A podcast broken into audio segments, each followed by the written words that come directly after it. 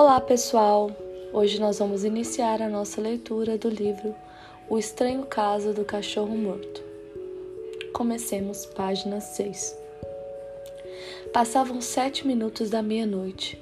O cachorro estava deitado na grama, no meio do jardim, da frente da senhora Shears. Os olhos dele estavam fechados. Parecia que ele estava correndo de lado, do jeito que os cachorros correm quando acham que estão atrás de um gato, num sonho. Mas o cachorro não estava correndo nem estava adormecido. O cachorro estava morto. Havia um forcado de jardinagem atravessando o cachorro.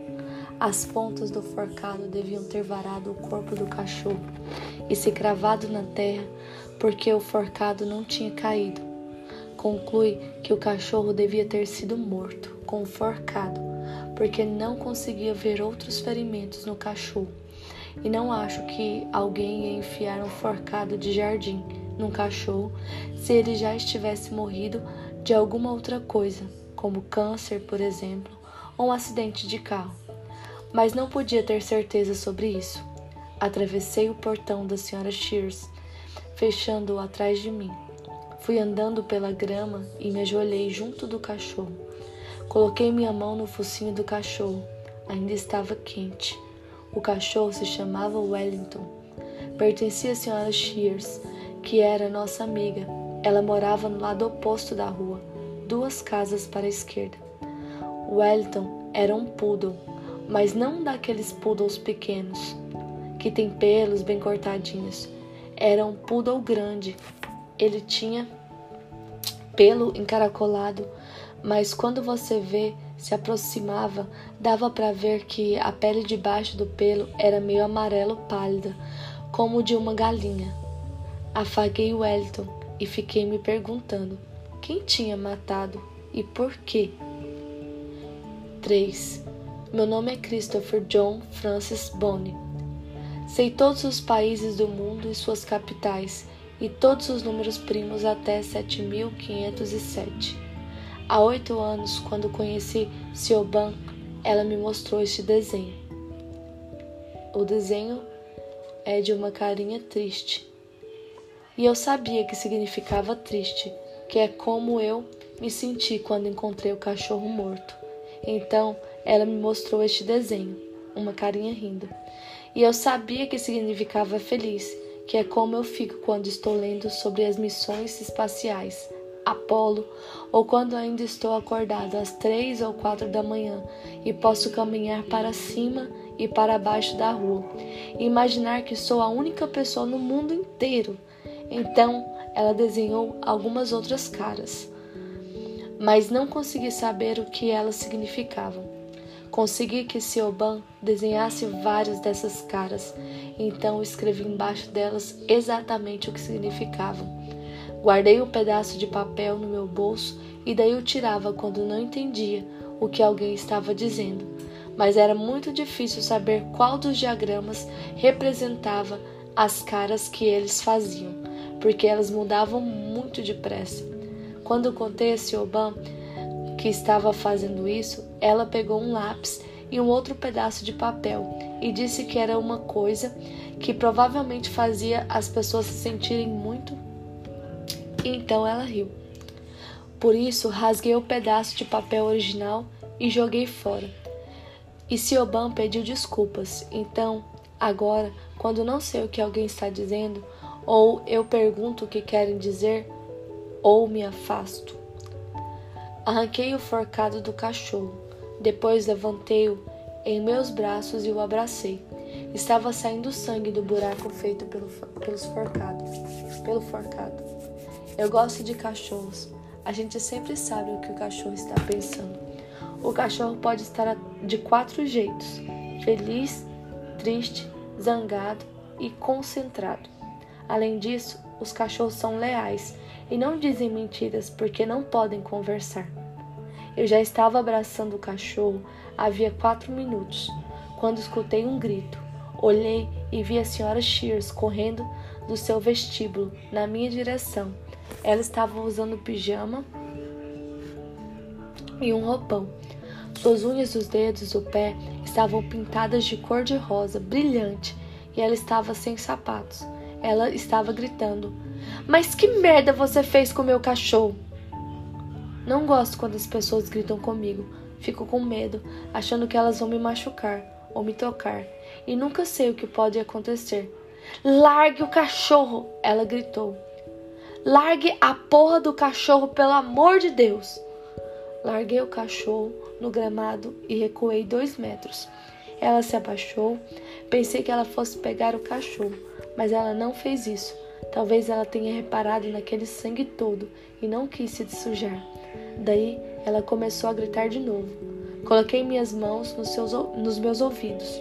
Fechei os olhos e fui me inclinando para a frente até que fiquei todo curvado, com a minha testa pressionando a grama. A grama estava molhada e frio, estava gostosa. 7. Este é um romance de mistério e assassinato. Sioban me disse que eu deveria escrever qualquer coisa que eu gostasse de ler. Normalmente, só leio livros de ciência e matemática. Não gosto de romances de verdade. Nos romances de verdade, as pessoas dizem coisas como: Sou veiado de ferro, de prata e de riscas feitas de nada mais que lama.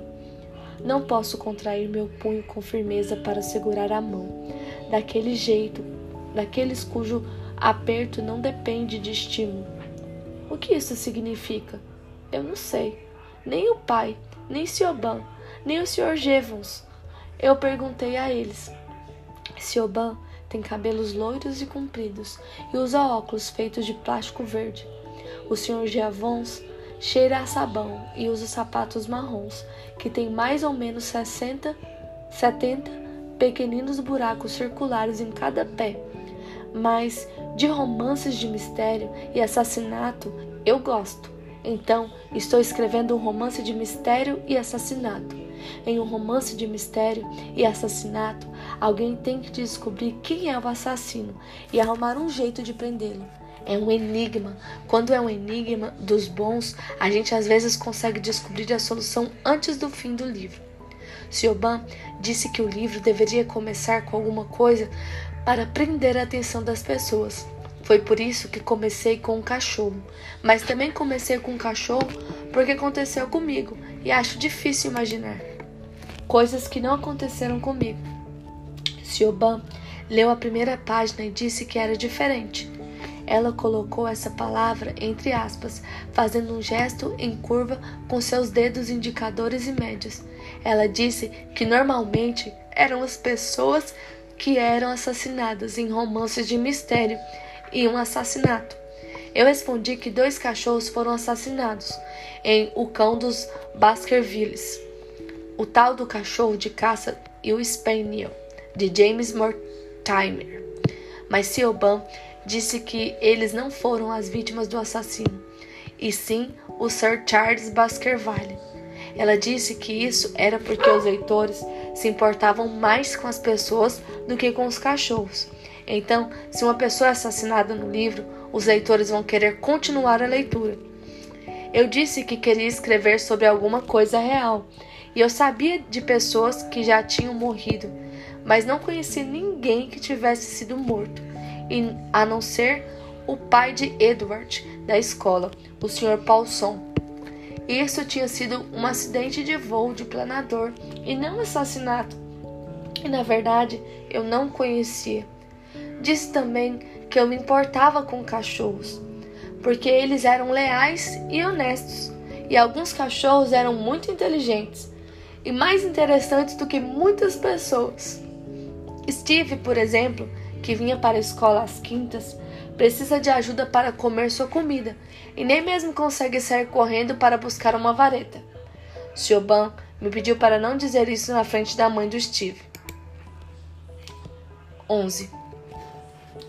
Então a polícia chegou. Eu gosto da polícia. Eles têm uniforme e números e você sabe o que eles estão querendo fazer. Havia uma policial e um policial.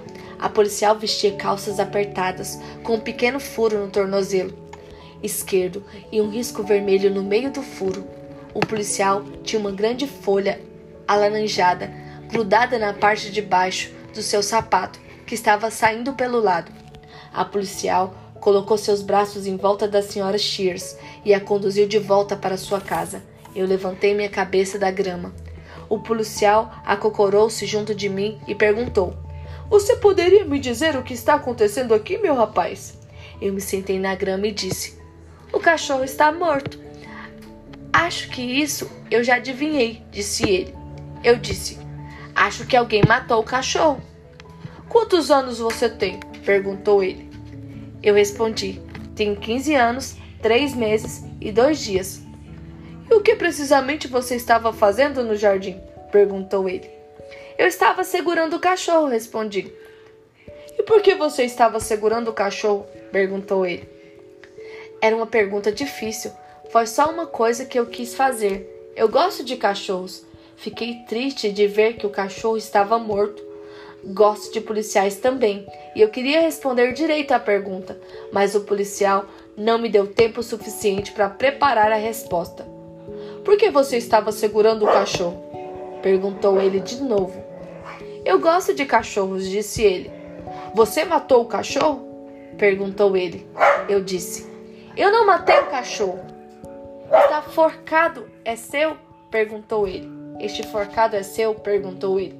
Eu disse: Não. Você parece estar muito perturbado com tudo isso, disse ele. Ele estava fazendo perguntas demais e eu estava fazendo depressa demais também. As perguntas estavam se amontoando na minha cabeça, como os pães de forma da fábrica onde o tio Terry trabalha. A fábrica é uma padaria e ele trabalha numa máquina de cortar o pão em fatias. Daí, tem vezes que a fatiadora não está trabalhando suficientemente rápido, mas o pão continua vindo e vindo, e daí os pães ficam amontoados. Tem vezes que eu penso que minha cabeça é uma máquina, mas nem sempre como uma máquina de fatiar pão. Se torna mais difícil explicar para outras pessoas o que está acontecendo dentro dela. O policial disse: Eu vou perguntar para você mais uma vez. Eu me estendi de bruços na grama. Outra vez pressionei minha testa no chão novamente e fiz o barulho que o pai chama de gemido. Eu faço esse barulho quando tem muita informação estranha na minha cabeça vindo do mundo de fora. É como quando você está aborrecido e aperta o rádio no ouvido e, e sintoniza entre duas estações. Assim, tudo que sai é um chiado, que nem um barulho vazio. Então você aumenta o volume, aumenta muito, para só ficar ouvindo o chiado. Então você sabe que está seguro, porque não pode ouvir mais coisa nenhuma. O policial segurou meu braço e me pôs de pé. Eu não gostei dele me pegando daquele jeito, e foi aí que eu bati nele. 13. Este livro não vai ser engraçado. Não posso contar piadas porque nunca as entendo. Aqui vai uma piada. Por exemplo, é uma piada do pai. Seu rosto fechou-se, mas as cortinas eram reais. Eu sabia porque era engraçado. Eu perguntei: é porque fechou-se? Aqui tem três significados que são: 1. Um, ficar dentro de alguma coisa ou coberto por alguma coisa. 2. Ficar aborrecido ou preocupado. 3. Algo que se pode abrir ou fechar e o significado 1. Um, refere-se tanto ao rosto quanto às cortinas. O significado refere-se somente ao rosto e o significado 3 refere-se somente às cortinas. Se eu tento contar as piadas sozinhas, fazendo a palavra significar as três coisas diferentes ao mesmo tempo, é como ouvir três diferentes trechos de uma música ao mesmo tempo, o que é incômodo e confuso e não é agradável, como é um chiado, e como três pessoas tentando conversar com você três coisas diferentes ao mesmo tempo, e por isso não há piadas nesse livro. O policial examinou-me por um tempo sem falar nada. Então ele disse: Estou prendendo você por agredir um policial. Isto fez eu sentir bastante calmo, porque é que os policiais dizem na televisão e nos filmes. Então ele disse: Aconselho seriamente você a entrar no banco, de trás daquele carro de polícia ali, porque se você fizer alguma outra macaquice, desta vez, seu merdinha, vou perder a paciência de verdade. Está entendido?